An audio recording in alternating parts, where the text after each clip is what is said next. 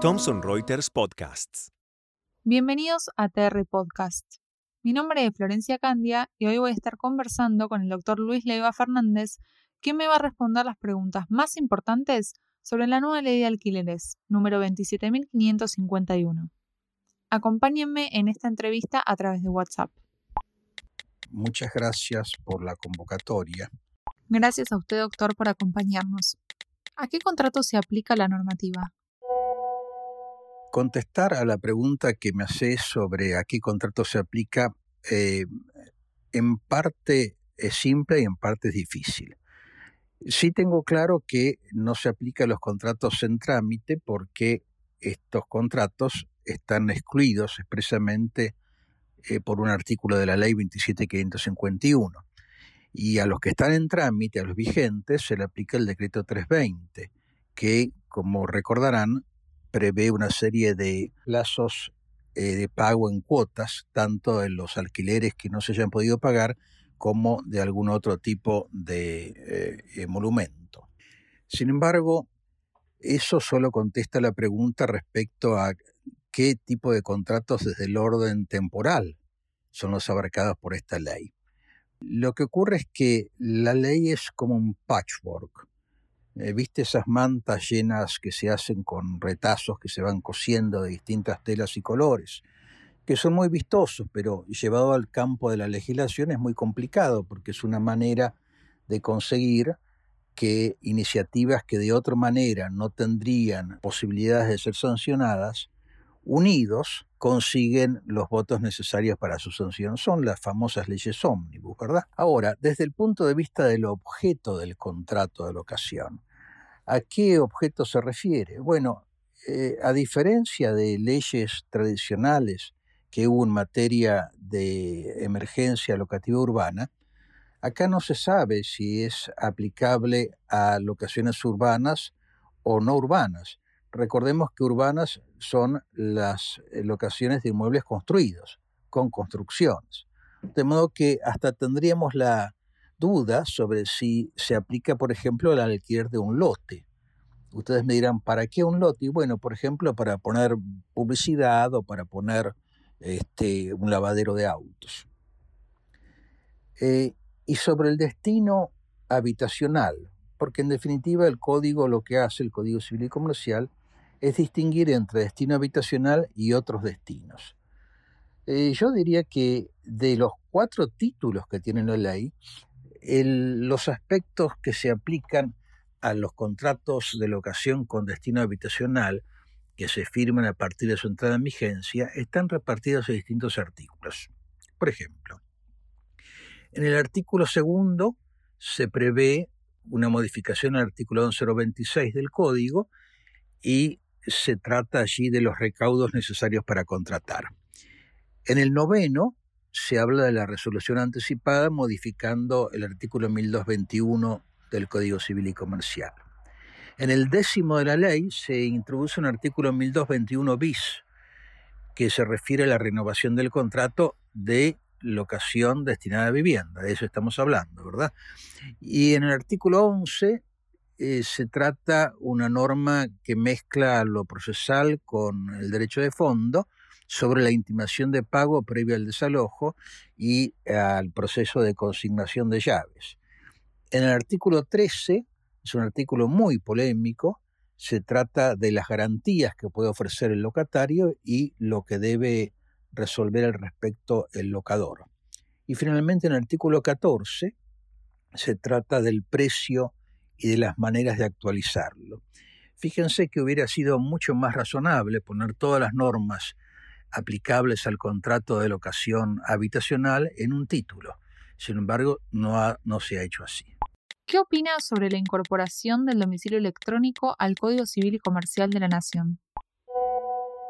Que es una norma que trae la Ley 27551 y que no se refiere solo a la locación habitacional ni a la no habitacional, ni siquiera solo a la locación, sino a cualquier tipo de contrato, a cualquier tipo de acto jurídico. Lo que hace la ley 27551 es incorporar un precepto que dice que eh, se puede pactar eh, domicilios electrónicos a los que se pueden cursar notificaciones si son válidas las que se reciben. Esto no es ninguna novedad. Realmente eh, todos sabemos que esto ocurre en el ámbito procesal, eh, en los tribunales, esto es de práctica eh, comunicar domicilios especiales, que son los que se pactan en los contratos, y hoy en día el medio es el correo electrónico, pero esto no es nuevo. antiguamente, cuando no existía la informática, y las cartas llegaban en papel y en sobre, existía lo que se conocía como eh, poste restante. El poste restante no era nada más que una casilla de correo que tenía una persona en una sucursal de correos. Así, por ejemplo, el que vivía alejado, el cartero no iba una vez por semana a dejarle una carta, sino que él bajaba cada tanto a la sucursal de correo, abría su casilla y veía lo que le había llegado. Bueno, y eso era un domicilio, tenía todos los efectos del domicilio. No es técnicamente un domicilio, pero sí el equivalente a una residencia a los efectos del contrato. De modo que no es que esté mal, sino que no suma nada este tema. ¿Qué novedades hay respecto a los requisitos para contratar? Hay una modificación en el artículo 1196 del Código que trae el artículo 2 de la Ley 27551. Yo diría que eh, es una norma bastante tradicional con algunas salvedades que quiero destacar. En primer lugar, se reduce el depósito en garantía a un mes de alquiler. Ahora, en realidad, el depósito en garantía normalmente es en relación a la cantidad de años. Eh, por lo menos así ha sido hasta ahora. En esta ley 27551 cualquiera sea la duración del contrato, el depósito en garantía es un mes. Quiere decir que si ustedes alquilan un inmueble por dos años eh, o por tres años, que sería el mínimo actual, el depósito en garantía es un mes. Y si lo alquilan por 50 años, que es el máximo para el destino no habitacional, el depósito también es de un mes, con lo cual se pierde la relación entre el depósito en garantía y lo que está en riesgo porque obviamente el riesgo de lo que sucede durante tres años es muchísimo menor al riesgo de lo que sucede en el inmueble, en el uso del inmueble y en la economía del país durante 50 años. De modo que esta es una norma que han cambiado y que está mal. Otro aspecto sobre este punto, sobre los recaudos para contratar una locación habitacional, es el tema de los pagarés se prohíbe firmar pagarés. No es que esté mal que se prohíba firmar pagarés, me parece bien, pero es impracticable porque no hay cómo eh, hacer cumplir esa norma. Un pagaré firmado al portador, apenas se va el locatario que lo firmó, el locador va a la esquina y lo cambia en un kiosco por dinero en efectivo. Vale decir, eh, el pagaré eh, se puede también extender a nombre de terceras personas, eh, con el cual no hay ningún tipo de vínculo. Eh, no es una norma controlable. Por otra parte, continúa la posibilidad de pedir alquiler anticipado un mes.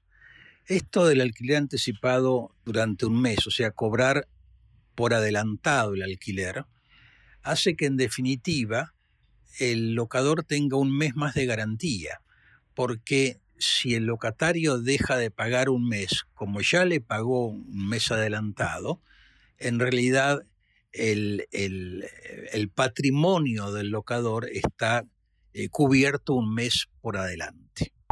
¿Qué novedades hay con respecto a las restantes garantías? La parte de garantías eh, de todo lo que tiene la ley es la peor parte no parece, no se ve con claridad que el legislador haya tenido suficiente asesoramiento profesional. Mm, ¿Era necesario modificar el sistema de garantías? yo diría que no, en primer lugar porque entre las partes pueden pactar cualquier garantía. Pueden pactar la palabra de honor, pueden pactar el conocimiento que tiene un amigo, pueden pactar eh, cualquier cosa. No, no hay por qué limitar las garantías a un listado que sin embargo este que trae la ley 27551 tampoco es taxativo, para decir que agregar, repetir cosas que ya están en el código para poner un listado que no es taxativo, que no es números clausus, no sirve para nada. Ahora, ¿qué tiene en particular? La primera garantía que pone es literalmente un título de propiedad.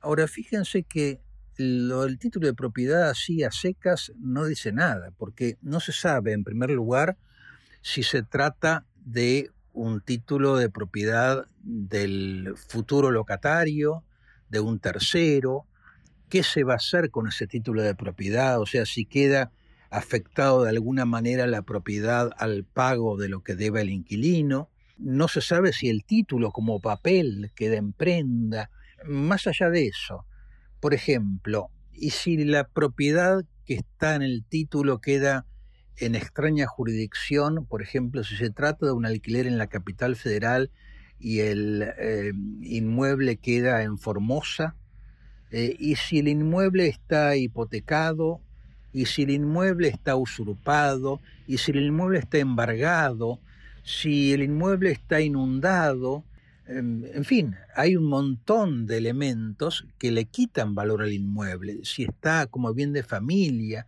todo eso lleva a concluir que lo referido al título de propiedad es eh, muy, muy, está muy mal manejado. Se refiere a la ley 27551 a fianza o fiador solidario, como si fuesen cosas distintas. En realidad, la fianza puede ser simple o solidaria. Y bueno, pero es el mismo contrato de fianza. Poner los dos supuestos es como referirse, por ejemplo, a eh, los animales y el caballo.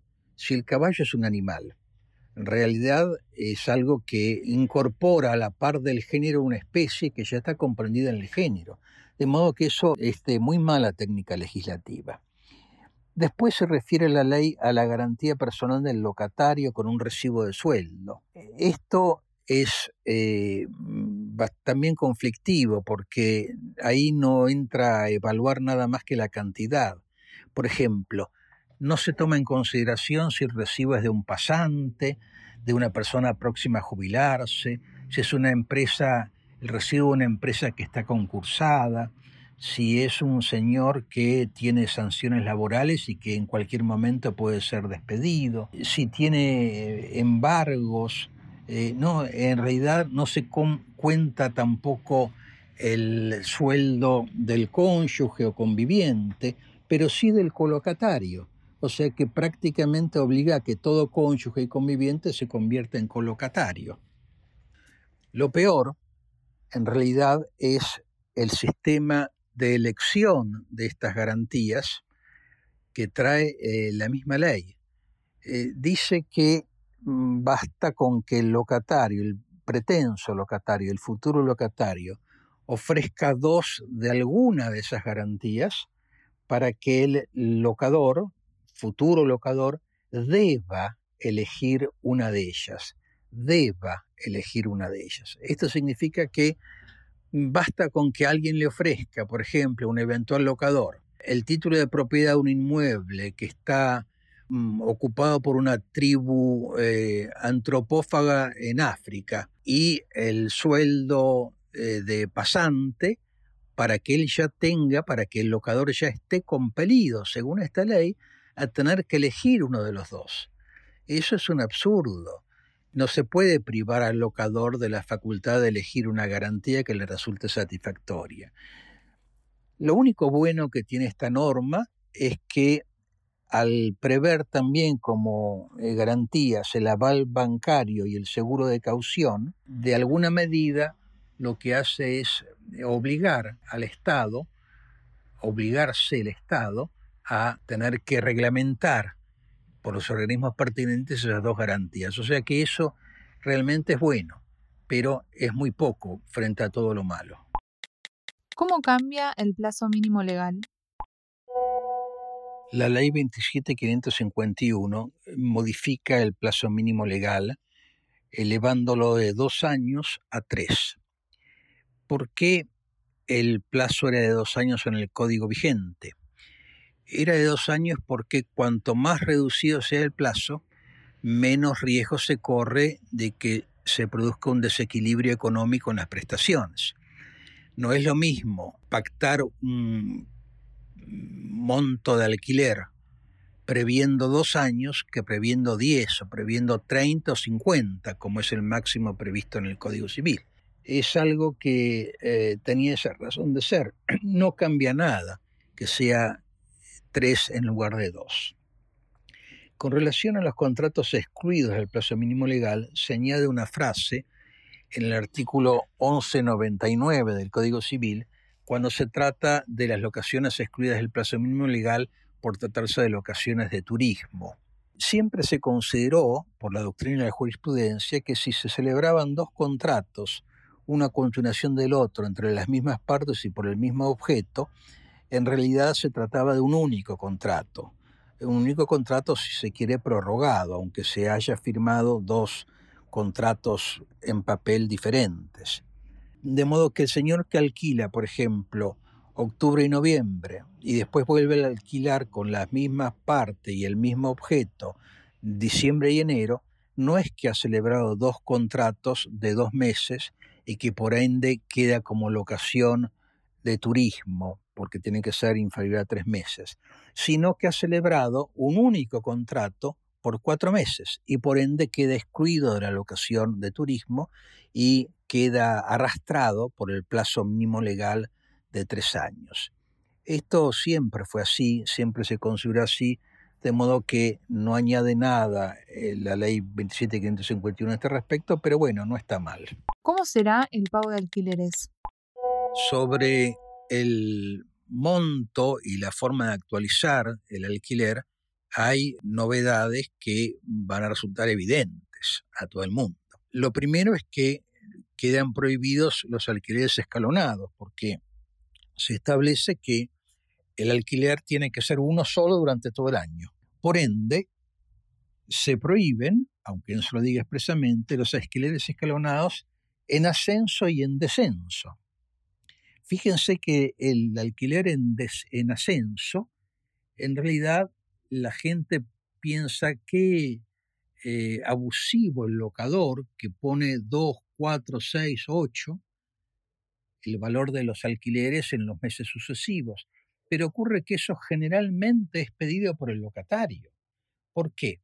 Se utiliza cuando se trata de alquilar inmuebles en pésimo estado, por ejemplo, una casa vieja en Palermo Viejo, en Palermo Hollywood, que donde se quiere poner un restaurante de moda, allí lo que se hace es el locatario dice, mire, yo tengo que ponerla al día esta casa, no puedo poner el restaurante en el estado en que está. Y cuando termine la locación no me puedo llevar la pintura y la mampostería y eh, las, eh, no sé, las mesadas.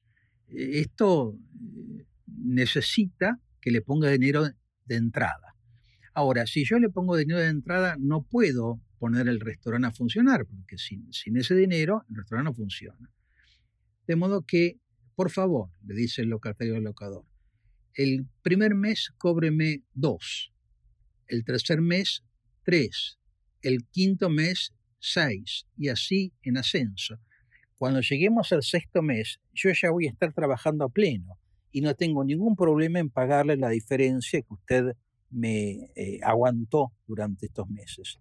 De modo que, como vemos, no siempre se trata de un abuso, sino la mayoría de las veces de un pedido muy razonable por parte de los locatarios. Bueno, eso está prohibido, queda prohibido porque el alquiler tiene que ser uno solo durante todo el año. ¿Cómo se actualiza? Eh, en realidad, eh, tenemos que recordar acá que la ley 23928 sigue vigente, o sea, sigue prohibida la actualización esta ley lo que hace es crear una excepción. Ahora, fíjense que si está prohibida la indexación en términos generales, es porque genera inflación, retroalimenta la inflación. O sea, si el Estado tiene que fabricar más moneda para que la gente pueda pagar más, más moneda en los valores que contrató, eso genera más inflación, porque la inflación se produce por el exceso de moneda. De modo que no es bueno en principio que esté actualizado el alquiler, aunque comprendo que es una solución para los casos puntuales, ¿no? ¿Y cómo se actualiza? Se actualiza mediante un mix que no ha sido probado, un mix, un índice nuevo que debe elaborar el Banco Central y que mezcla el eh, índice de inflación con el salario del trabajador registrado. ¿Por qué el Banco Central? Eh, la verdad es que no se sabe, porque en realidad, si se trata de un índice económico, lo normal es que lo elabore el INDEC, que para eso está, ¿verdad? Lo malo es que como el precio de la locación tiene que ser uno durante todo el año, cuando se actualiza al final del año, el locador no percibe retroactivamente las diferencias que debía haber percibido, sino que está percibiendo un alquiler actualizado, pero lo tuvo desactualizado durante todo un año, de modo que va con un año económico de atraso, para decirlo de alguna manera.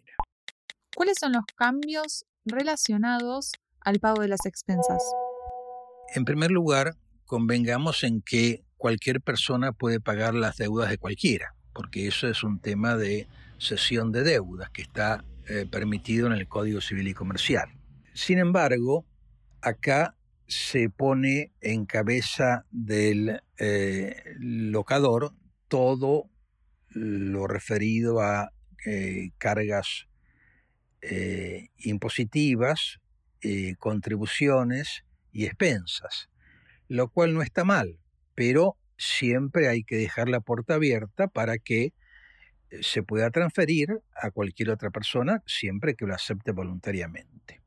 Bueno, eso está prohibido ahora. Normalmente siempre se distinguió, porque lo hace el artículo 2048 del Código, entre expensas ordinarias y extraordinarias, y las que suele pactarse a cargo del locatario, y si el locatario lo acepta, por supuesto, son las ordinarias, no las extraordinarias. Hasta allí no hay ninguna novedad porque es la práctica. Pero la ley 27551 incorpora otro concepto.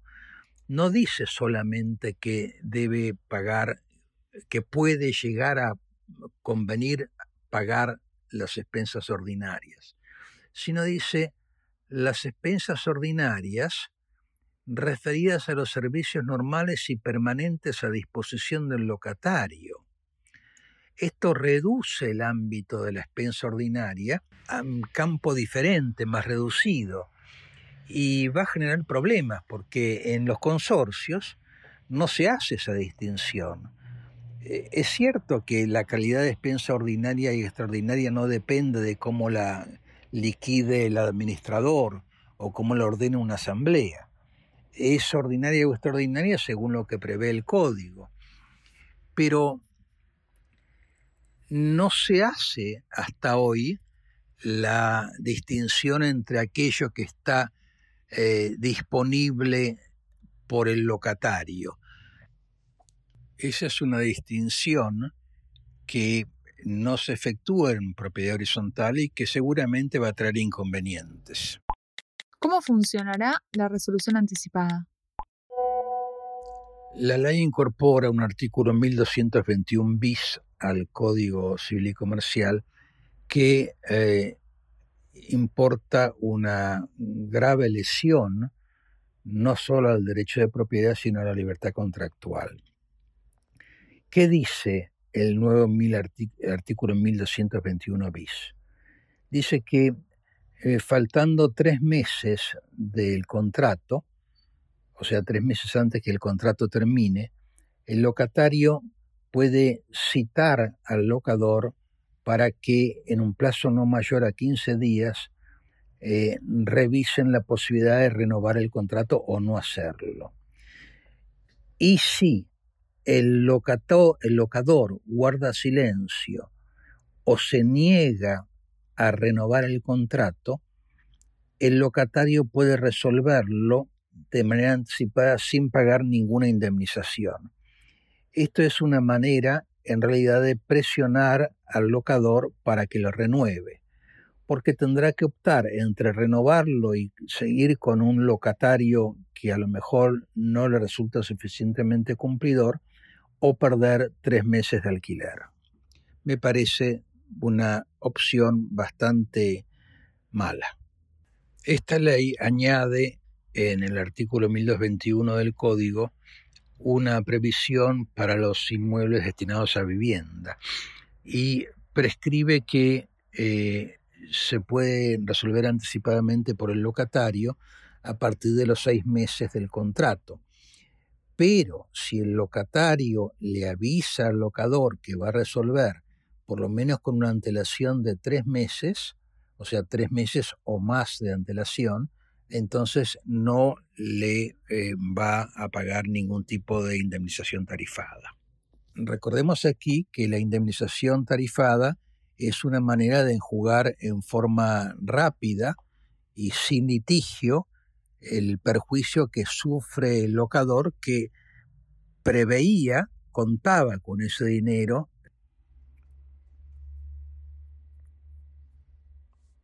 hasta la finalización del contrato. Eh, así las cosas, eh, se está privando al locador de la indemnización de un daño que probablemente sufra, porque hoy por hoy, de acuerdo a lo que dicen las inmobiliarias, se tarda hasta 50 días en eh, conseguir eh, un nuevo locatario. ¿Hay alguna novedad con respecto a la renovación del contrato? Esta ley añade en el artículo 1221 del Código una previsión para los inmuebles destinados a vivienda y prescribe que eh, se puede resolver anticipadamente por el locatario a partir de los seis meses del contrato.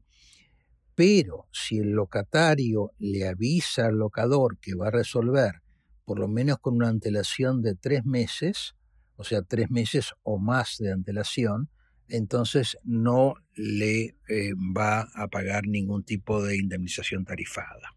Recordemos aquí que la indemnización tarifada es una manera de enjugar en forma rápida y sin litigio el perjuicio que sufre el locador que preveía, contaba con ese dinero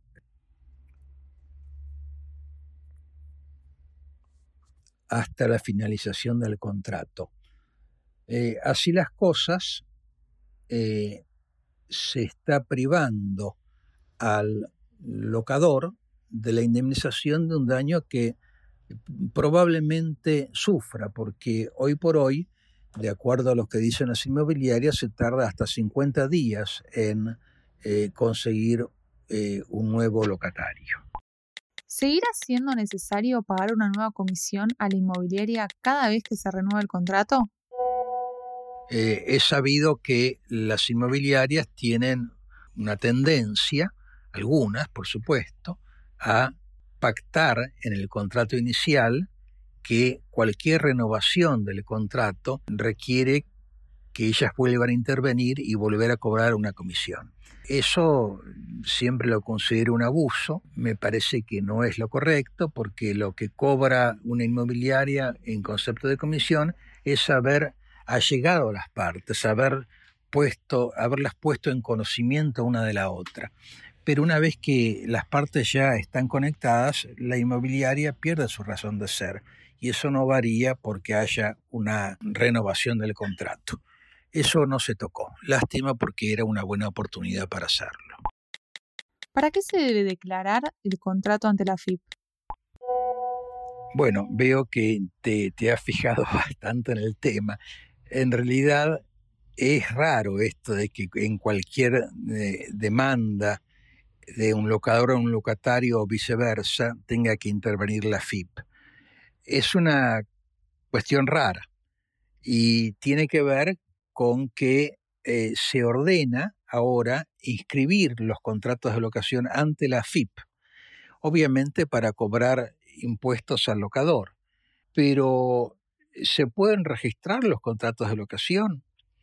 Y yo diría que sí, se pueden registrar y hay un antecedente, la ley 1893 que regía los registros de la propiedad inmueble antes de, la ley 17417 de la ciudad, que fue declarada inconstitucional, y 17801, que es la ley nacional registral actual, eh, esa ley 1893 prescribía que los contratos de locación se registrasen.